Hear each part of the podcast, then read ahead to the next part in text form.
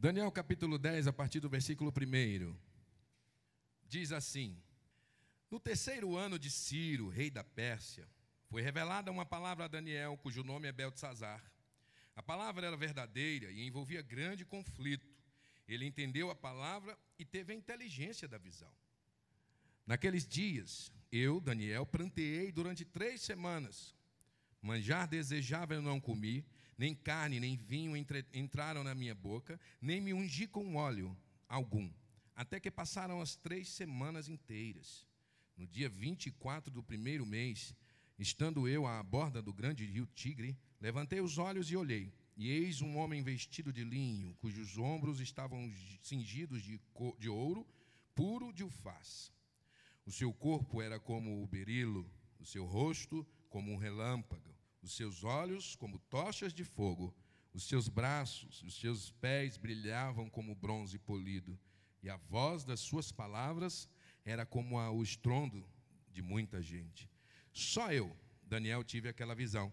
Os homens que estavam comigo nada viram. Não obstante, caiu sobre eles grande temor e fugiram e se esconderam. Fiquei, pois, eu só e contemplei esta grande visão e não restou força em mim. O meu rosto mudou de cor e se desfigurou, e não retive força alguma. Contudo, ouvi a voz das suas palavras, e ouvindo-a, caí sem sentidos, rosto em terra. Eis que certa mão me tocou, sacudiu-me e me pôs sobre os meus joelhos e as palmas das minhas mãos. Ele me disse: Daniel, homem muito amado, Está atento às palavras que te vou dizer. Levanta-te sobre os pés, porque eis que te sou enviado. Ao falar ele comigo estava esta palavra, eu me pus em pé, tremendo. Então me disse: Não temas, Daniel, porque desde o primeiro dia em que aplicaste o coração a compreender e a humilhar-te perante o teu Deus, foram ouvidas as tuas palavras. E por causa das tuas palavras é que eu vim. Mas o príncipe do reino da Pérsia me resistiu por 21 dias. Porém, Miguel, um dos primeiros príncipes, veio para dar-me, para ajudar-me, e eu obtive vitória sobre os reis da Pérsia. Agora vim para fazer-te entender o que há de suceder ao teu povo nos últimos dias, porque a visão se refere a dias ainda distantes. Amém? Senhor, em nome de Jesus, meu Deus, que nós possamos, juntos, caminharmos por esta temática, por esta palavra, para que possamos, ó Deus, sair daqui com a revelação do significado do que se chama batalha espiritual. Que nós possamos ir para casa como guerreiros, na linha de frente, nesse exército que o Senhor levantou, para que aqui nesta terra nós possamos, ó Deus, desfrutar dos teus tesouros e das tuas maravilhas. É o que nós lhe pedimos, em nome de Jesus. Amém? Há quem diga que não existe o mal. Não existe o mal no sentido de um ser, de um personagem, de um ator que atua na nossa esfera, produzindo todas as obras mas que ele tem oportunidade. Há pessoas, especialmente ocidentais, dizem os estudos, que não acreditam que os eventos que nós contemplamos na Terra sejam, possam ser fruto da atuação de um inimigo sobrenatural. Há pessoas que não acreditam nisso. Mas nós crentes cremos nisso. Mas há crentes que são indiferentes a isso. Há crentes que não levam em consideração que está sob intenso ataque do inimigo. Há pessoas que não levam em consideração que estão no centro de uma guerra. Há crentes que desconsideram o sofrimento que muitos passam, que não fazem relação entre o sofrimento e a atuação de Satanás e seus demônios. Houve o tempo nessa igreja, quando eu me converti logo, pastor José Mateus estava à frente do grupo Resgate, que a gente espirrava repreendia demônio. Não é, Mateus? Isso é seta do diabo.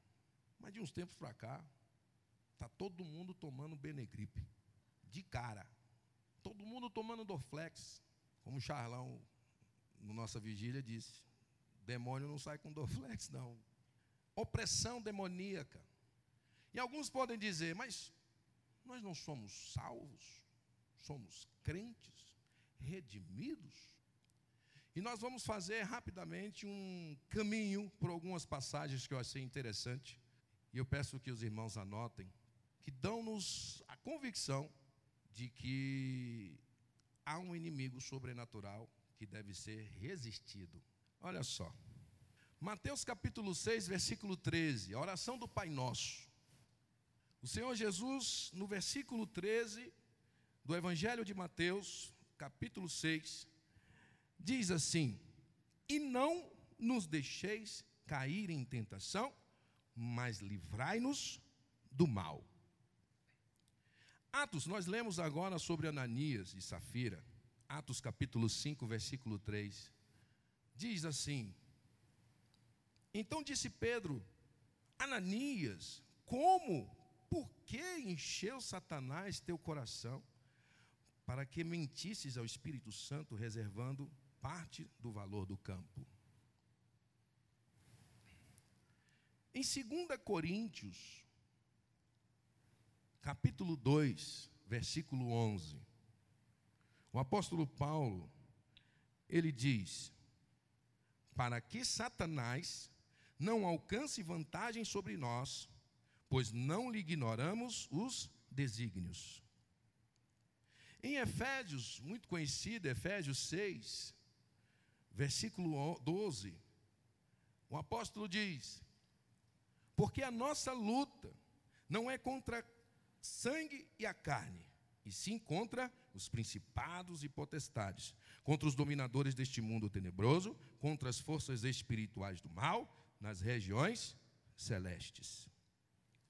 Em Tiago, capítulo 4, versículo 7, Tiago diz: Sujeitai-vos, portanto, a Deus, mas resisti ao diabo, e ele fugirá de vós. 1 Pedro capítulo 5, versículos 8 e 9. Que eu acho que ele pega todo esse, consolida tudo isso que nós tratamos. Diz: sede sóbrios e vigilantes. O diabo, vosso adversário, anda em derredor, como o leão que ruge, procurando alguém para devorar. Resisti-lhe firmes na fé, certos de que sofrimentos iguais aos vossos estão se cumprindo na vossa irmandade espalhada pelo mundo. Estamos ou não estamos no centro de uma batalha espiritual? Todos esses textos foram escritos para salvos, para nós. Sede vigilantes o diabo, nosso adversário, anda em derredor, rugindo, bramando como leão, buscando a quem devorar. Porque quem está fora da comunhão, da cruz, que não se lavou no sangue, ele não está sob ataque, ele é cativo do diabo. Ele é dele. Aqueles que estão no mundo estão sob a influência, o governo de Satanás. A igreja, nós estamos debaixo de uma batalha. Só entra em guerra, só entra nessa guerra quem aceita Jesus como Senhor e Salvador das suas vidas. Nesse instante, nós nos alistamos para a guerra. No momento em que aceitamos Jesus, nós passamos para o lado do confronto. Todos nós. E há quem não creia nisso. Há quem pense que nós somos redimidos, lavados, salvos. E não estamos falando de uma batalha entre Deus e o diabo.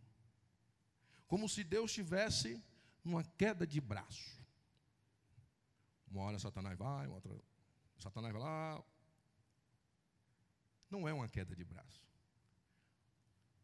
Tiago diz que o diabo crê e treme. Ele sabe que Deus existe e que Ele é o soberano do universo. Mas quais são os personagens dessa batalha? Deus, seus anjos, Satanás, seus demônios e nós. Qual é o flanco vulnerável dessa batalha? Nós. Todo oponente, ele vai buscar o lado, o flanco, a brecha, aonde ele possa agir.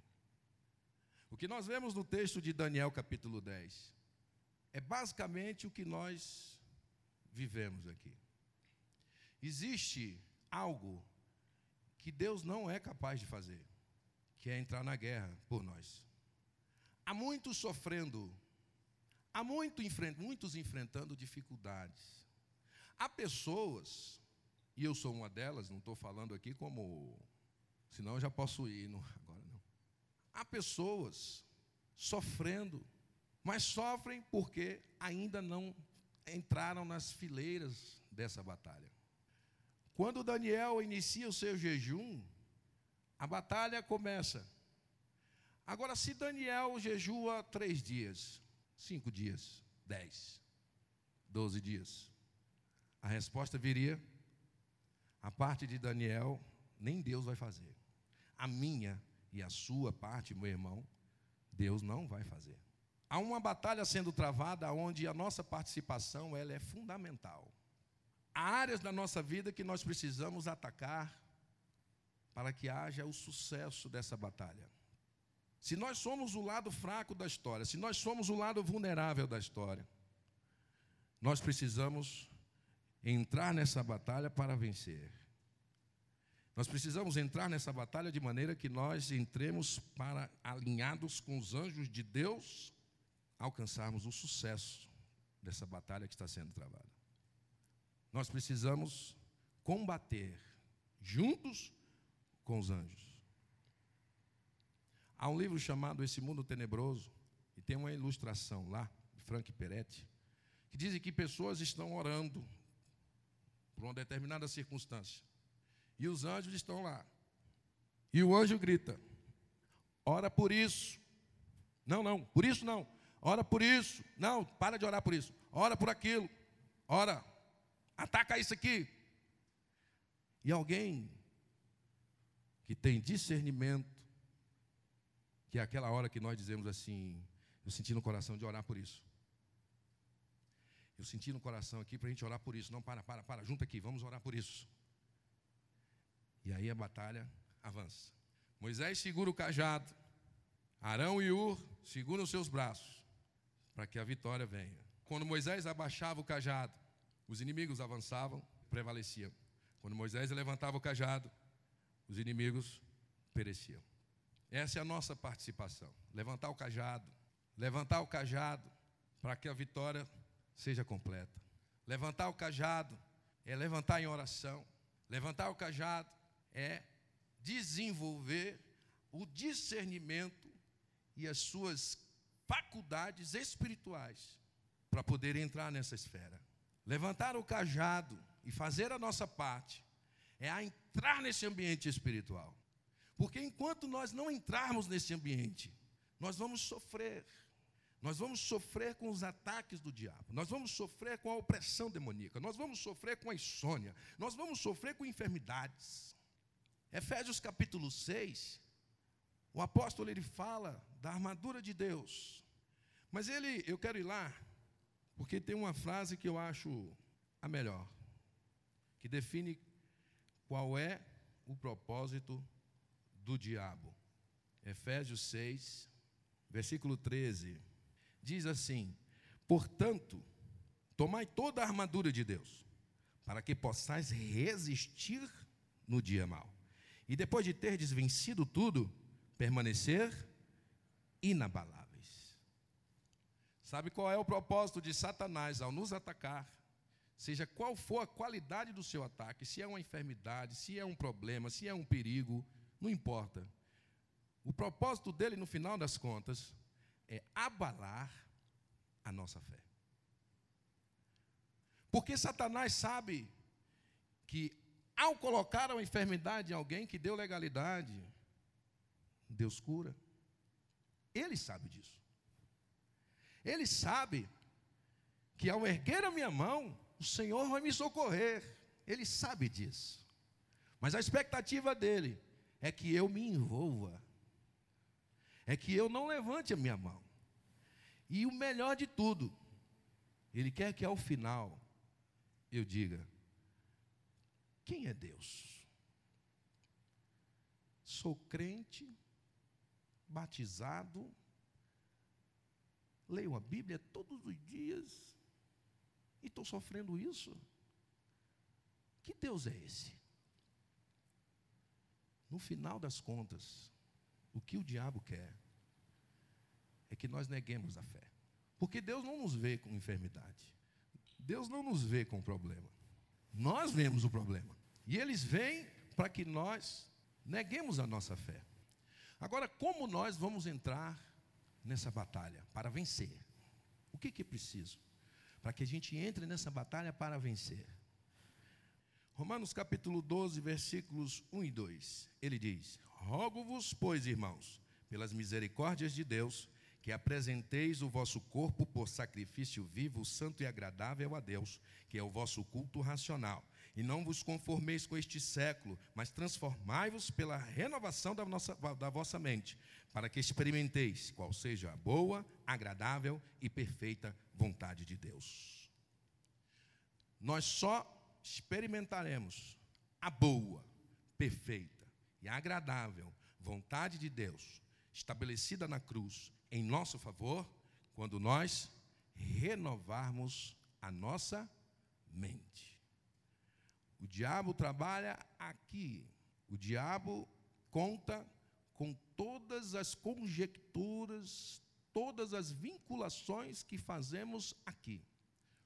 Porque ao nos reconvertermos ao Senhor Jesus, nós temos uma série de marcas na nossa alma e nos nossos pensamentos. Nós temos um modo de ver o mundo.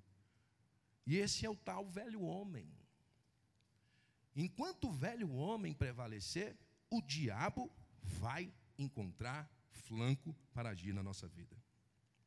Enquanto o velho homem prevalecer com seus feitos, o diabo vai prevalecer em nossas vidas. Portanto, a pergunta é: quer vencer? Quer vencer essa batalha? nessa área específica, nesse problema específico, seja seu próprio, seja em função de outros, renova a sua mente. Faz com que o novo homem tenha espaço. Dá lugar ao novo homem. Porque o apóstolo Paulo diz em Efésios 4, 27, não deis lugar ao diabo, ou seja, há áreas em nossas vidas que o diabo pode ocupar, influenciar. Queremos entrar nessa batalha para vencer? Vamos ocupar cada área da nossa vida com o novo homem. Vamos dar lugar ao novo homem em cada área da nossa vida, para que nós possamos entrar nessa batalha e devemos entrar nessa batalha. Se nós queremos viver uma vida de vitória, se nós queremos viver uma vida triunfante, devemos renovar a nossa mente e dar lugar ao novo homem, renascido do Espírito, para a glória de Deus. Precisamos deixar para trás o velho homem. Não existe esta história de que eu sou assim, eu penso assim, acabou, acabou, vai acabar realmente, mal.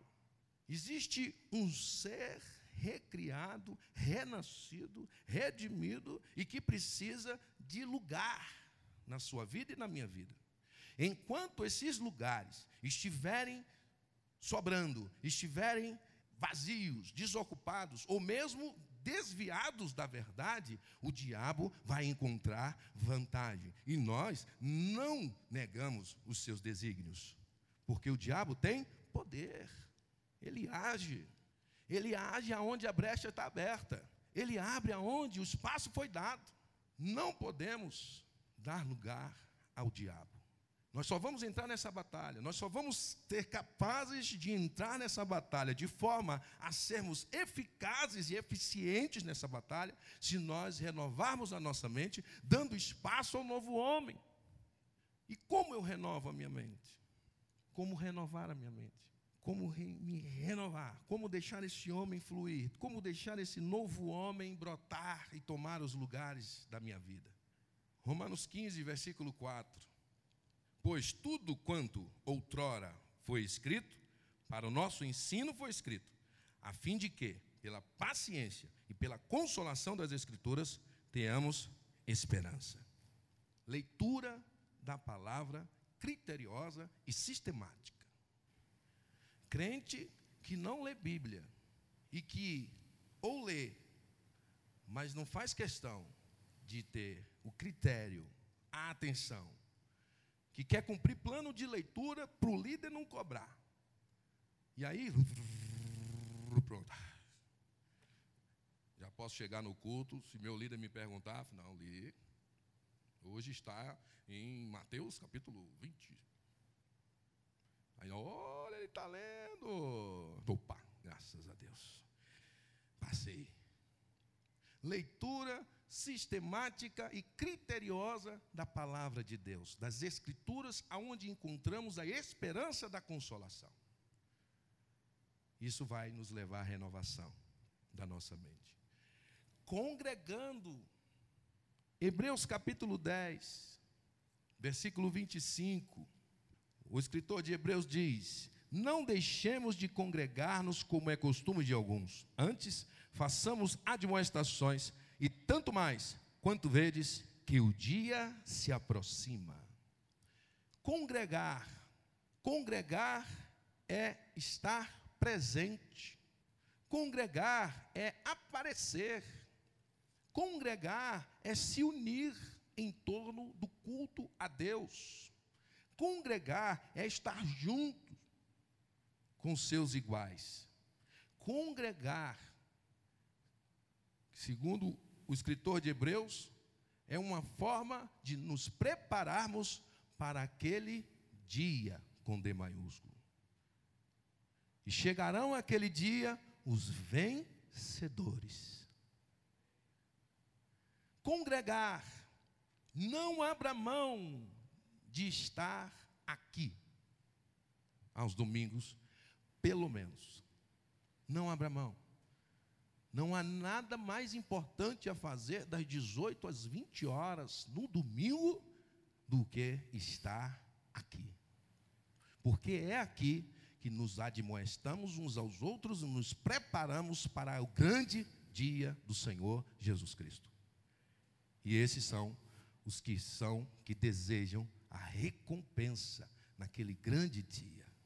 Isso faz com que o novo homem brote, que o novo, o novo homem se fortaleça. Ele se fortalece na leitura sistemática, criteriosa da palavra. Ele se fortalece na revelação, no conhecimento e na visão daquele dia ao se reunir como igreja. Essa é a forma de nós nos renovarmos e entrarmos na batalha de forma a vencer, de forma a não sermos, não sucumbirmos, meditando em Gênesis 24, 63, fala que Isaac estava ao final do dia meditando. Quantos de nós separamos um tempo de qualidade para refletir? Quantos de nós separamos um tempo de qualidade para meditar? Uma vez me perguntaram por que na Bíblia nós vemos anjos, curas, aparições de anjos.